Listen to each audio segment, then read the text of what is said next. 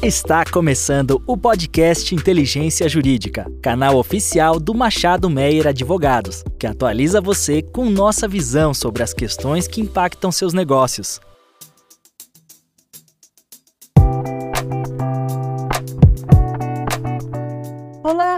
Todos, sejam muito bem-vindos a mais um episódio do podcast Inteligência Jurídica do Machado Meyer. Eu sou Roberta Leonhar, sócia das áreas ambiental e de gestão de crise e co-head da nossa prática multidisciplinar ISD. E nesse episódio especial, vamos debater um pouco sobre as atuações do Pacto Global das Nações Unidas, do qual com muito orgulho fazemos parte por meio do Pacto Global Brasil, tendo assumido nosso compromisso frente aos Objetivos do Desenvolvimento Sustentável em 2020 2020, focando hoje principalmente no movimento Transparência 100% e nas ações coletivas anticorrupção. Para essa conversa, eu tenho a honra de contar com Ana Luiz Aranha, gerente sênior do Pacto Global, e Rafael Soré, meu sócio de compliance, investigações e governança corporativa e de direitos humanos. Bem-vindos! Olá, Roberta. É um prazer estar aqui com você. E Ana, que prazer ter vocês aqui com a gente no Inteligência Jurídica. Olá, pessoal, todos e todas. O prazer é todo meu de ter sido convidada aqui. Espero fazer juntos aí essa introdução da Roberta. Com certeza, Ana. Antes de nos aprofundarmos no tema de anticorrupção e das ações promovidas no movimento de transparência, você poderia, assim, por favor, explicar para os nossos ouvintes o que é o Pacto Global? Qual a sua principal missão e a importância da Rede Brasil, que é a segunda maior rede do mundo dentro do grupo? Berta, obrigada pela pergunta. Para situar melhor os ouvintes sobre quem é esse Pacto Global das Nações Unidas. Ele é o braço da ONU que conversa diretamente com o setor privado. Então, é um chamado das Nações Unidas para que as empresas consigam se engajar em 10 princípios. São princípios na área de direitos humanos, trabalho, meio ambiente e anticorrupção. O Pacto Global trabalha esses quatro temas, que são os temas de sustentabilidade, que hoje são os temas que estão dentro da famosa sigla ESG. O Pacto já vem trabalhando isso aí há pelo menos duas décadas. Então, o Pacto ele é esse chamado para que as empresas se engajem, então ele é um chamado voluntário, ninguém está obrigado a estar no Pacto Global, ele é um chamado voluntário para o setor privado, entendendo que o setor privado tem o seu papel na agenda de sustentabilidade de direitos humanos, de proteção ao meio ambiente, de proteção ao trabalho digno e na agenda anticorrupção. É, curiosamente, o décimo princípio do pacto, que é o princípio anticorrupção, foi o último que entrou, então é a agenda mais recente dentro das agendas dos princípios do pacto global. Mas ele está lá e a gente também defende ele. O pacto, ele se organiza através de redes locais. E aí aqui o Brasil é uma das redes locais do pacto. Então a gente tem um escritório em geral, vamos colocar assim, que fica em Nova York. Todas as empresas, quando elas se engajam com o pacto, elas se engajam através da mesma plataforma, é uma mesma rede, mas as ativações são feitas através da rede local. Então, os programas, os projetos com os quais as empresas se engajam é dentro de cada país. E aqui no Brasil, então, é a Rede Brasil do Pacto Global das Nações Unidas. Hoje aqui nós já somos, como você colocou, a segunda maior rede do Pacto Global, o que significa que temos o segundo maior número de empresas e organizações empresariais engajadas. São quase 2 mil participantes aqui no Brasil, que dá uma responsabilidade enorme para tudo que a Rede Brasil faz. Ela é espelho para tudo que o Global faz em todos os temas para você ter uma noção, o pacto hoje são 22 mil organizações. Só o Brasil sozinho dá conta de 2 mil dessas organizações. A gente sempre está ali na liderança, Brasil, Espanha, França, sempre um ali passando um pouquinho o outro. Mas a gente está sempre entre as três maiores redes do pacto, o que nos coloca como esse espelho que o resto do mundo todo olha para a gente. Ana, muito obrigada por essa introdução. Eu sou membro, com muito orgulho, aqui do Conselho Orientador da Rede Brasil, o CORB, para os ouvintes que não conhecem, o CORP funciona como uma instância de apoio ao Conselho de Administração, dando recomendações sobre a atuação das plataformas de ação, planejamento estratégico, programas e projetos, bem como outros assuntos de relevância sobre a atuação da rede. E aqui no Machado Meyer, os ODS que nós nos comprometemos a seguir e desenvolver é, com assinatura em 2020 foram a educação de qualidade, porque o escritório tem uma, um histórico muito grande de investimento uh, em ações de educação, igualdade de gênero, então nós firmamos o compromisso de até 2030 termos 50% de mulheres em posições de gestão e direção aqui no escritório, uh, também a redução das desigualdades e paz, justiça e instituições eficazes. Soré, como sócio de compliance e de direitos humanos, imagino que você ajude nossos clientes em temas relacionados aos objetivos do Pacto Global. E nesse contexto, qual é a importância da participação do escritório no Pacto? Olha, Roberta, a importância é bastante grande. É, tem um ponto, claro, que é um ponto de satisfação pessoal, né? Como é o meu caso e é o seu também, a gente quer fazer parte de uma organização que esteja preocupado com esses objetivos. Mas além disso, acho que é um ponto importante da nossa prestação de serviços, que é a casa de ferreiro não pode ter um espeto de pau, né? Não tem sentido que a gente se preste a assessorar os nossos clientes em questões relacionadas à integridade, à corrupção, à afirmação dos direitos fundamentais, enquanto a gente da nossa organização não se preocupa com essa questão. Acho que tem um ponto bem bacana que a Ana colocou na, na fala dela, que ela falou que o pacto é um chamado voluntário, né? E é verdade, o pacto é um chamado voluntário. E muitas empresas aderem ao pacto por entender que esse chamado voluntário é muito importante para a transformação social, mas também para a perenização dos seus negócios. O risco de corrupção, o risco relacionado aos direitos humanos na atividade produtiva é algo que impacta a possibilidade daquele negócio ser sustentável no tempo, né? E acho que é um ponto muito relevante aqui que a nossa participação no pacto nos ajuda na conversa com os clientes, que é o seguinte, né? A adequação às melhores práticas em direitos humanos, em governança corporativa, em anticorrupção, elas são um desafio perene para as organizações. Muitas vezes elas vão tomar tempo, elas vão tomar recursos e elas vão fazer com que a organização tenha que escolher essas metas de longo prazo em detrimento de coisas que no curto prazo poderiam ser mais lucrativas ou atraentes. E a gente só consegue entender as dores dos nossos clientes se nós mesmos tivermos que viver diariamente com as escolhas difíceis que essa temática implica. Então, eu quero dizer, para a gente conseguir dizer para um cliente: olha, você tem que adotar uma política talvez até mais rigorosa do que a lei lhe pede, você tem que implementar esse tipo de procedimento, você tem que implementar, implementar esse tipo de prática, que muitas vezes vai fazer com que o seu resultado no curto prazo não vai ser tão bacana, porque isso no longo prazo é importante para você e para a sociedade. Ao dizer isso para o cliente, a gente tem que entender que isso implica uma educação interna, que isso implica né, um momento de reflexão, porque a gente também passa por isso. Então, acho que a nossa participação tão relevante, a nossa participação com protagonismo no pacto, é importante para nos dar um lugar de fala melhor quando a gente conversa sobre esses temas com os nossos clientes.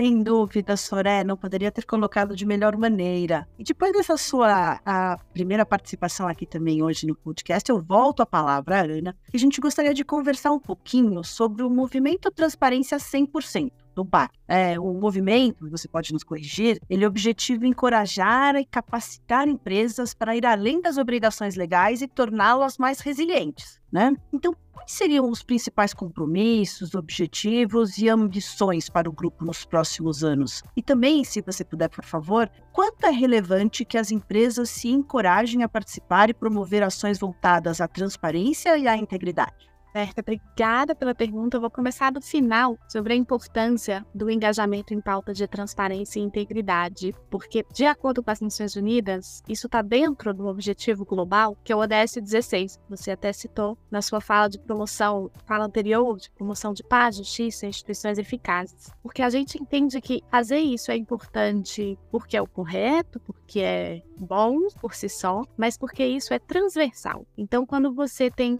um ambiente de negócios mais transparente, mais ético, mais íntegro, você está permitindo não apenas a ética, a transparência e o anticorrupção, mas você está favorecendo todo o ambiente de negócios. Então, quando você tem menos corrupção, por exemplo, na verdade você está permitindo que aqueles fundos perdidos para a corrupção possam ser aplicados em saúde, em educação, em infraestrutura, para que a empresa tome melhores decisões e não, por exemplo, seja pega em algum esquema que muitas vezes é, é, parte de um grupo de funcionários ou de um funcionário específico, mas que aquilo acaba desviando toda a atenção e às vezes tem até um custo reputacional muito grande para a própria empresa. Então, quando você promove ética, transparência e integridade, é bom porque é bom nele mesmo, mas também é bom porque isso vai te permitir atingir a Agenda 2030, como a gente chama essa agenda das Nações Unidas dos 17 Objetivos Globais. E aí, voltando para a pergunta do movimento Transparência 100%, o secretário-geral das Nações Unidas, o Antônio Guterres, ele fez um chamado para o setor privado recentemente, dizendo que essa é a década da ação. A gente, na verdade, tem menos de uma década para atingir essa Agenda 2030. E a gente precisa agir,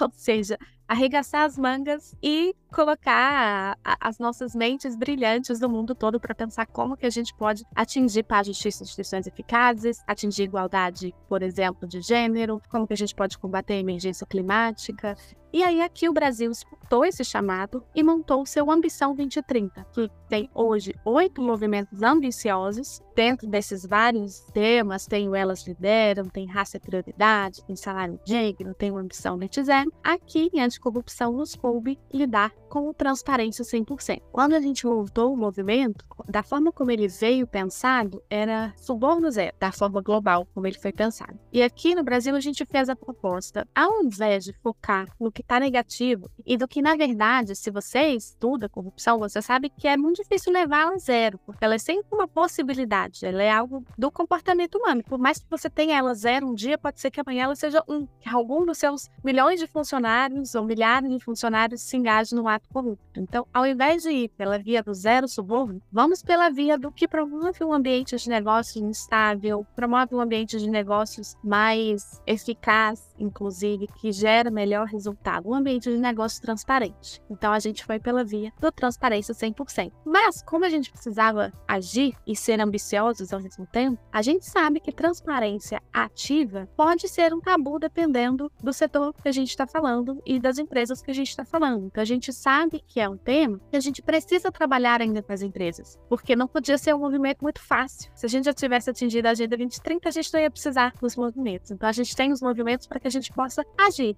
Então, alavancar a ação do setor privado. E aqui a gente optou pela via da transparência 100%. O que isso significa? Eu vou ressaltar um ponto da sua fala, acho que o Rafael e você mesmo já ressaltaram antes. É além de obrigações legais. Ou seja, se é para cumprir a lei, a lei já está aí, já está dada. Estou falando para advogados, pessoas formadas em direito, não preciso nem dizer. Se a lei está aí, ela tem que ser cumprida. Então, o que a gente precisa para promover a ambição é onde mais que a gente pode contribuir. E aí a gente foi para cinco metas, aqui em Transparência 100%. As cinco metas, aqui nesse movimento específico, as cinco têm que ser cumpridas até 2030. O que a gente possibilita às empresas é escolherem em qual marco temporal elas vão atingir cada um. As cinco metas são 100% de transparência nas interações com a administração pública. O que é isso? No Brasil hoje a gente ainda não tem uma legislação sobre lobby, por exemplo, mas não é por isso que a gente não pode promover uma relação íntegra entre público e privado. Então, a gente solicita às empresas saibam quais são as interações relevantes que você tem com a administração pública, principalmente aquelas de defesa de interesse, de, de advocacy, e seja transparente em relação a ela, ao que você defende, a sua pauta, as associações da qual você faz parte, Outro ponto dessa meta, a transparência sobre contratos, concessões, licenças que você tem com a administração pública. Teoricamente, do lado da administração pública, a transparência ativa já é a regra. Então, a administração pública já tem que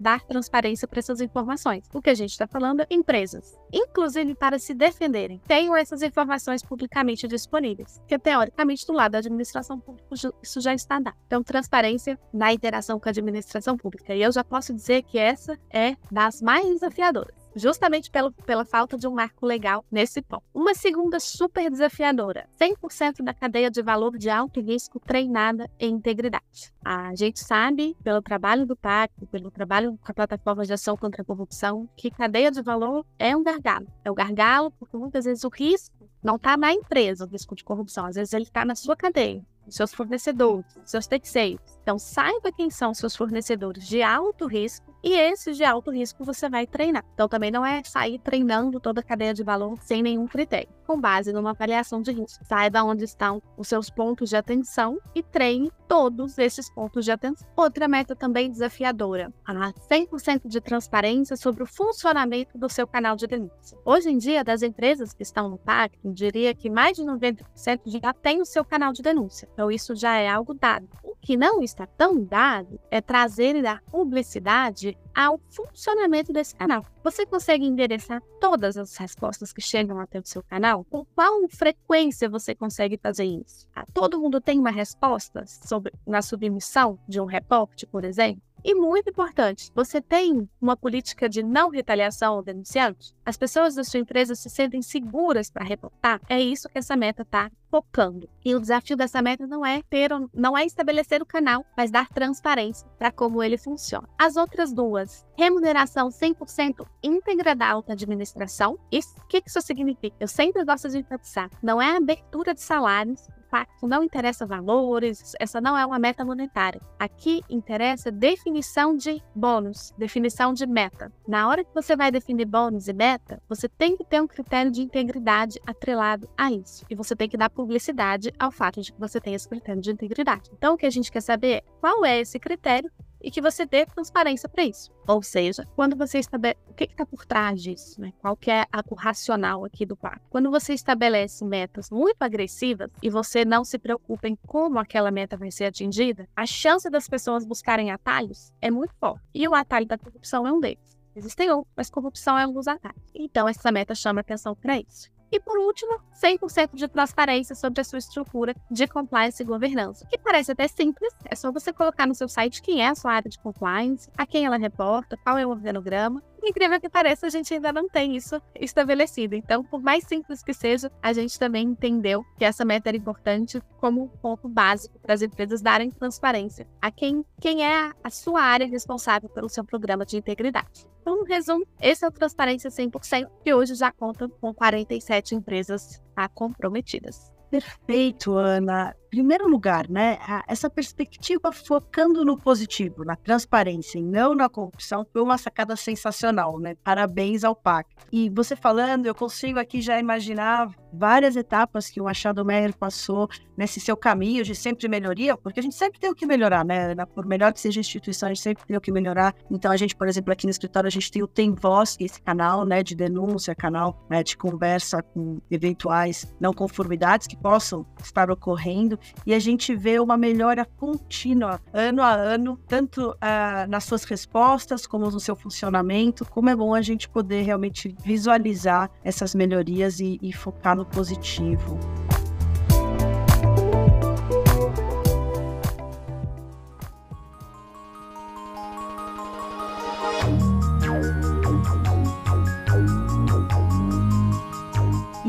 Bom, passando de novo ao Soré, a Ana deu um depoimento bem bacana aqui sobre a importância do setor privado é, para que o país seja mais limpo. E nesse tema, que o Brasil tem se saído na luta contra a corrupção? A gente vê que os rankings internacionais sobre o tema, infelizmente, estão deixando a gente numa posição um pouco desconfortável. O que precisa acontecer para que a gente realmente possa melhorar esse cenário?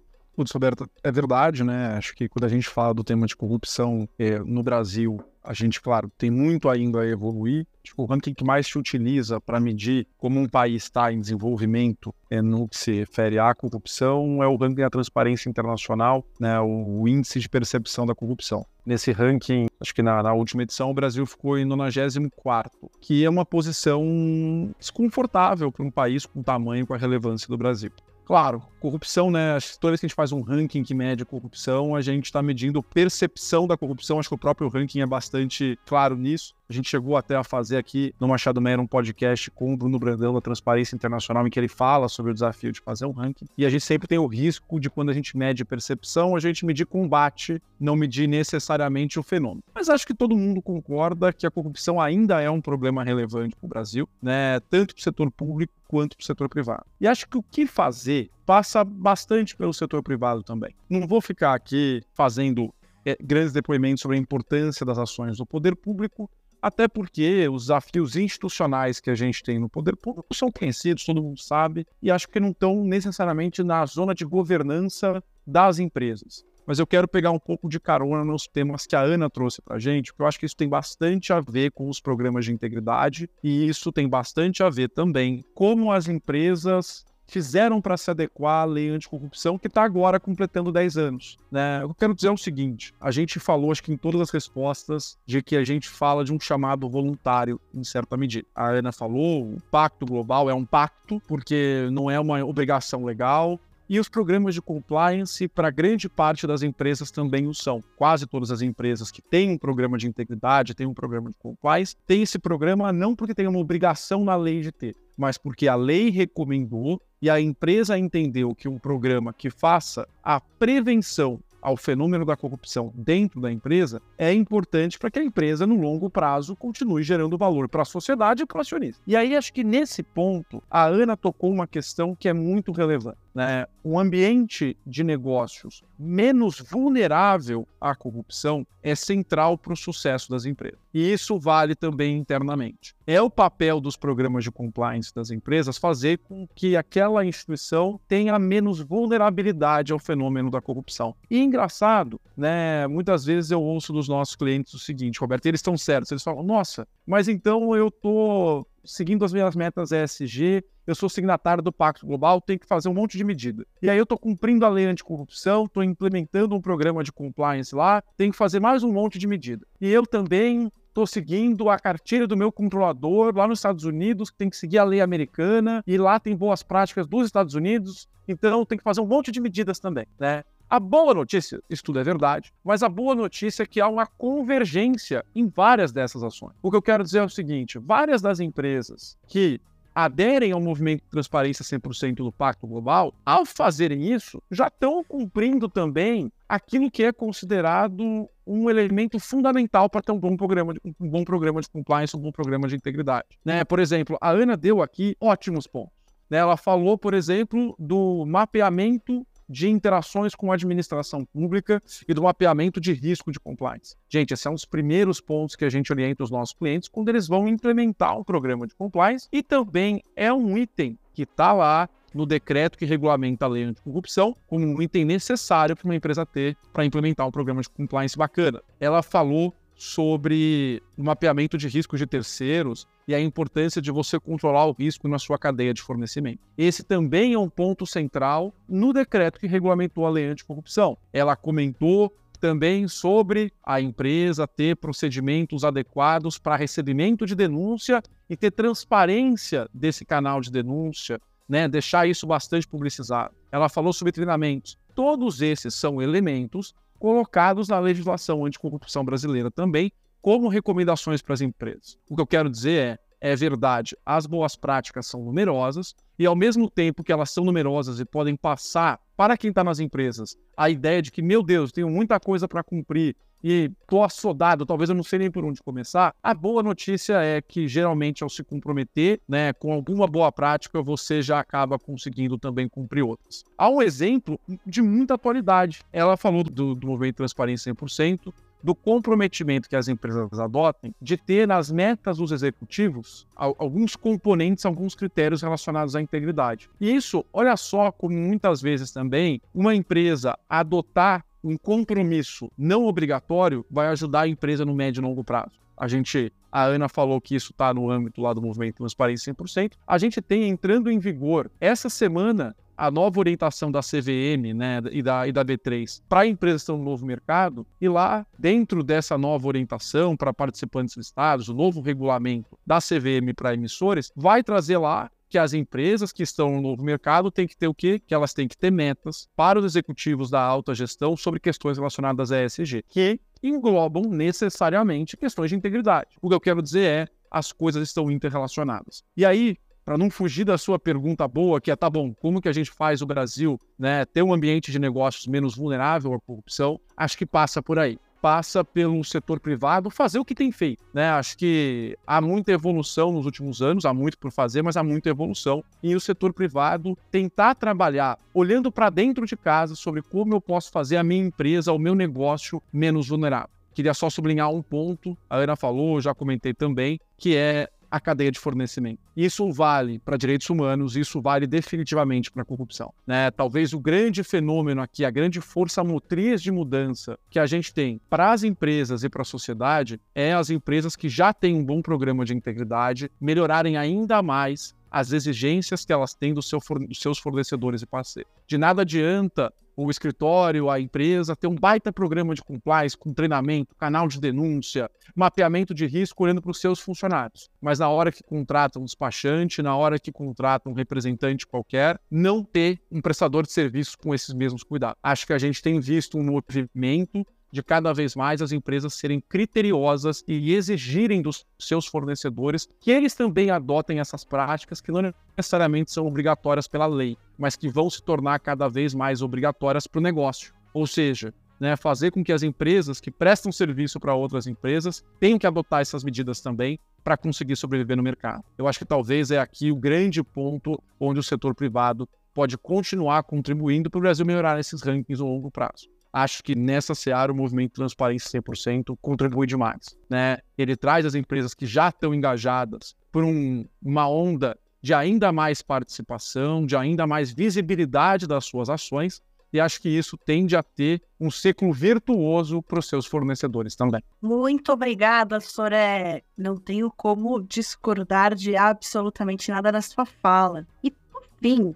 como o nosso tempo já está acabando, eu gostaria, Ana, de lhe passar a palavra para que você comentasse um pouquinho sobre o papel e a importância das ações coletivas anticorrupção. Né? Quais seriam os setores que participam do projeto no Brasil e quais os projetos planejados para o futuro? Obrigada, Roberta, e obrigada, Soré, pela fala sobre o Transparência 100%. Ficamos felizes aqui com o reconhecimento do movimento, com as contribuições que o movimento pode dar para o setor empresarial brasileiro. E diria que, para começar a falar de ações coletivas, o movimento ele é uma, uma ação coletiva, a gente pode pensar assim, intersetorial. E o que, que são essas ações coletivas que a gente tanto fala? Aqui no Pacto Global. Primeiro, elas partem de um, um reconhecimento crescente, e eu, eu digo crescente das últimas décadas, de que problemas comuns exigem ações conjuntas. E que quando a gente está falando de combate à corrupção, integridade, transparência, é a atuação coletiva que vai ser capaz de virar a página, que talvez vai ser capaz de nos ajudar aí com os índices de percepção, por exemplo, de corrupção aqui no nosso país. A metodologia de ação coletiva ela surge com o Banco Mundial há mais de 10 anos e tem sido um carro-chefe aqui do Pacto Global. Inclusive, as ações coletivas envolvendo o setor público e privado, elas foram reconhecidas no último guia de recomendações da OCDE,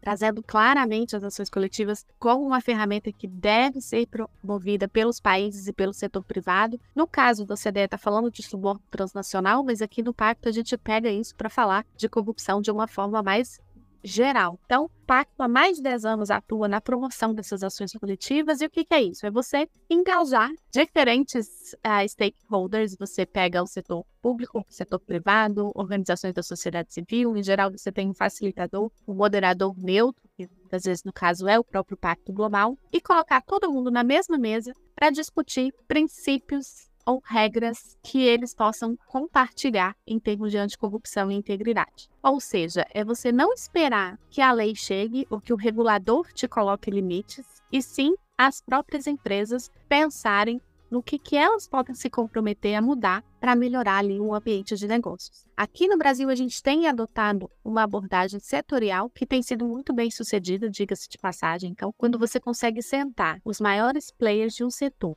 na mesma mesa e fazê-los conversar, e muitas vezes eles são grandes concorrentes, mas ali em termos de compliance e integridade, eles se ajudam, eles discutem e eles colaboram pensando soluções conjuntas para o próprio setor, porque eles sabem que se eles melhorarem o ambiente de negócio, se eles estiverem em um ambiente mais íntegro, no final do dia eles vão competir por preço, eles vão competir por qualidade e não competir com base em quem paga é, maior propina, por exemplo. Então, o benefício da ação coletiva ele é enorme para as grandes empresas e hoje em dia nas ações coletivas que a gente trabalha, a gente tem discutido muito como essas grandes conseguem escalonar a ação delas para a cadeia, que era o ponto que o Soré, inclusive, estava falando para prestar bastante atenção. Eu não podia concordar mais com a fala dele. Então, é você fazer esse grande chamado. No Brasil, são hoje mais de 100 empresas engajadas nessas ações coletivas setoriais. E se a gente for contar o movimento como essa grande ação coletiva intersetorial, aí já são quase 150.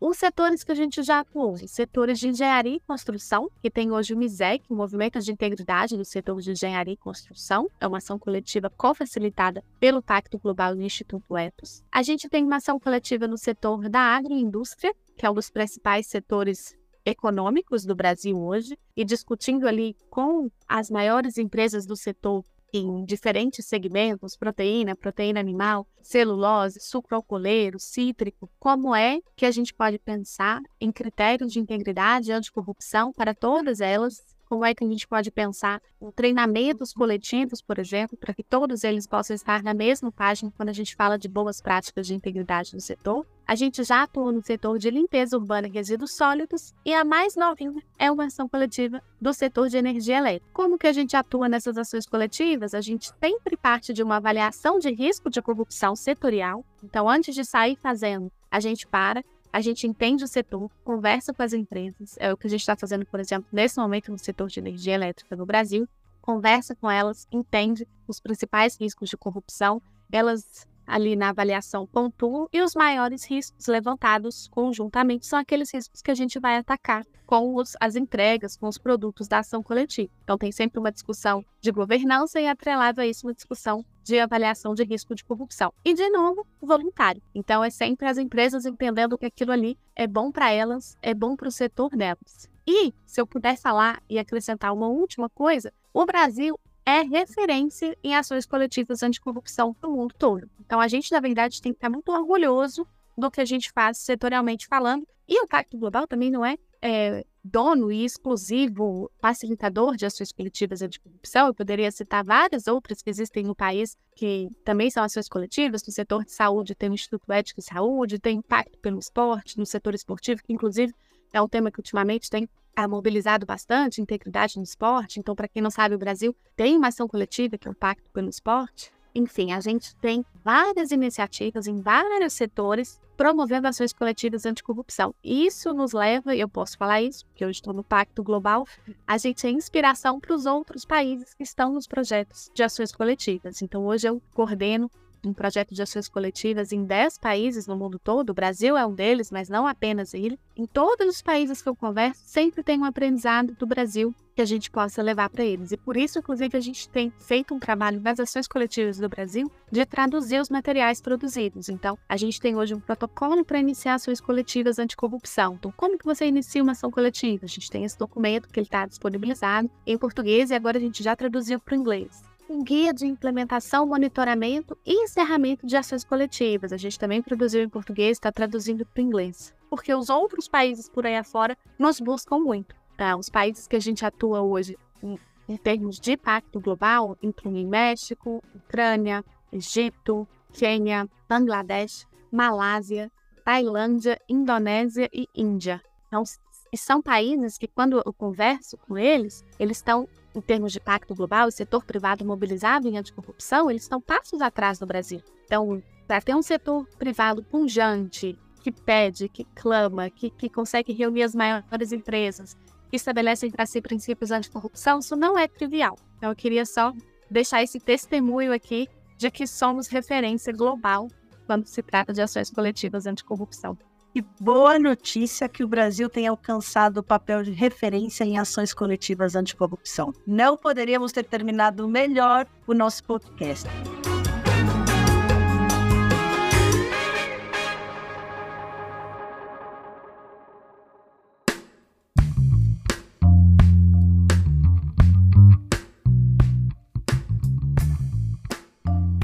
Obrigada, Ana. Obrigada, Soré. Eu adorei a nossa conversa com temas aqui de extrema importância para os dias atuais. Espero que os nossos ouvintes também tenham gostado. Sabe, num outro encontro com o Pacto Global aqui, a gente não possa discutir os outros ODS, não? Agradeço também aos nossos ouvintes e até a próxima. Tchau, pessoal. Tchau, pessoal. Muito obrigada pelo convite.